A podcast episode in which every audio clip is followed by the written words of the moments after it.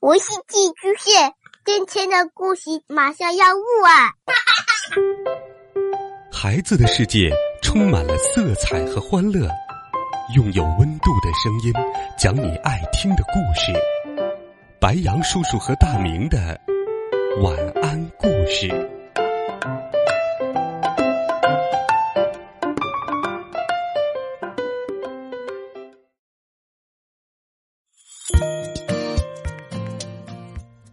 小朋友们，晚上好！又到了白羊叔叔给你讲故事的时间了。今天白羊叔叔给你准备的故事有点特别，他是另一个故事当中的主人公。我想，每个人都知道《爱丽丝漫游奇境》里的白兔先生，可你真的了解他吗？为什么他总是迟到？在红心皇后的宫殿里打工的他，不上班时都在做什么呢？他结婚了吗？有没有孩子？让我们跟随他太太白兔夫人的日记，走进他的小家庭，认识他的儿女们，看看仙境世界不为人知的另一面。在那个世界里，并非只有神奇和美好。一起来听故事。白兔夫人，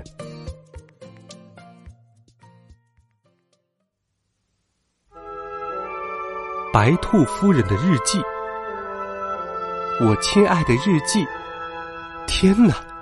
经过一番跺脚、蹬地、上蹿下跳、抱怨、牢骚和大声怒骂后，所有这一切，仅仅是因为我没有烫好他的马甲。我的先生大人终于决定上班去了。当然，和往常一样，他今天又迟到了。我难得清静一会儿，跟你聊聊最近发生的事。自从我们搬到这儿后，我还没时间向你倾诉呢，倾诉我的烦恼、我的忧愁，还有我幸福的瞬间。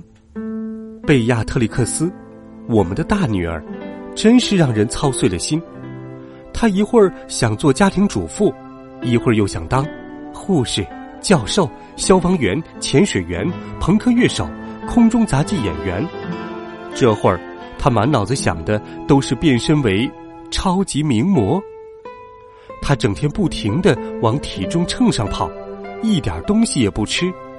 胡萝卜烹饪白法里的一百道菜，我通通都试过了。什么胡萝卜三明治、胡萝卜段和胡萝卜片混合烤串。胡萝卜夹心儿船形饼，等等等等，但还是一点用也没有。吉尔伯特和乔治这对双胞胎就比较让人省心了。他们是又乖又爱动脑筋的男孩儿，两个小家伙对什么都感兴趣，有点小玩意儿就能玩得高高兴兴。贝蒂有点害怕他的新学校，她是我们的另一个女儿，还好。他的班主任野兔女士很快就宽慰了我们。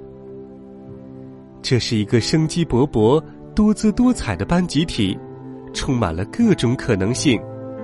我的小儿子艾里奥特，有时表现的异常早熟，有时却又很幼稚。万圣节时，他无论如何都要把自己打扮成一只兔子。最小的女儿艾米丽很可爱。他从早到晚不停的打哈欠，这一点真是像极了他老爸。还有一只猫在我们这儿安了家，已经有段时间了。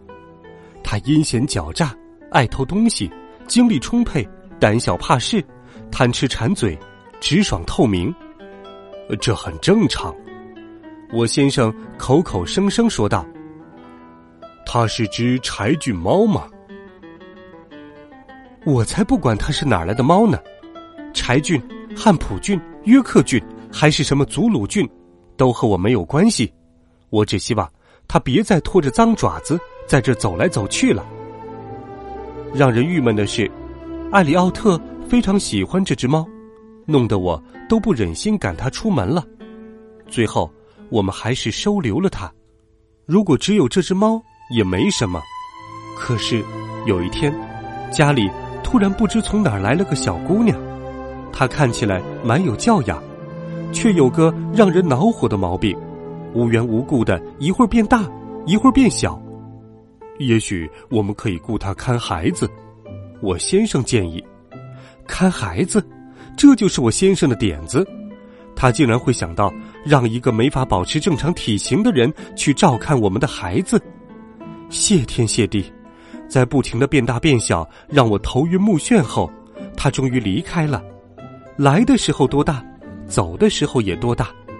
我一直怀疑他的离开和我那对双胞胎儿子有关系。在我们这个地方，大家都彼此认识。自然少不了闲聊，所以，当我买了顶新帽子时，全城的人都会知道。当然，除了我先生以外，他向来什么都看不见。就算我头上顶着个水桶走来走去，他也不会注意。然而，我多希望他能时不时的关注我一下。有时我会痴痴的做梦。如果能和他分享生活中简简单单的小快乐，该有多温馨！有时我甚至会幻想：哦，我可真傻，一个男人做家务的世界。但我先生的工作太忙了，他在宫殿里有好多好多事要做，他还经常身不由己的加班。好了，现在你什么都知道了，我亲爱的日记。现实生活和我曾经的梦想差距好大，我多么想专心的写作，创作出一个又一个精彩的故事，故事里满是令人惊奇的地方和不同寻常的人物。但是，在如此单调、千篇一律的生活中，我怎么可能找到灵感？日子一天接一天的过去，每天都差不多是一副样子，三餐、家务。和孩子占据了我的绝大部分时间。今天是我的生日，我三十岁了，不知我的先生大人还记不记得？好了，孩子们，白兔夫人，白杨叔叔就给你讲到这里。其实，故事当中的白兔夫人也说出了很多妈妈的心声，不信。让你的妈妈和你一起来听听这个故事吧。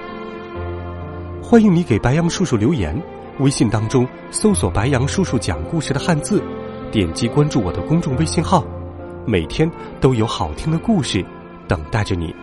我们明天见，晚安。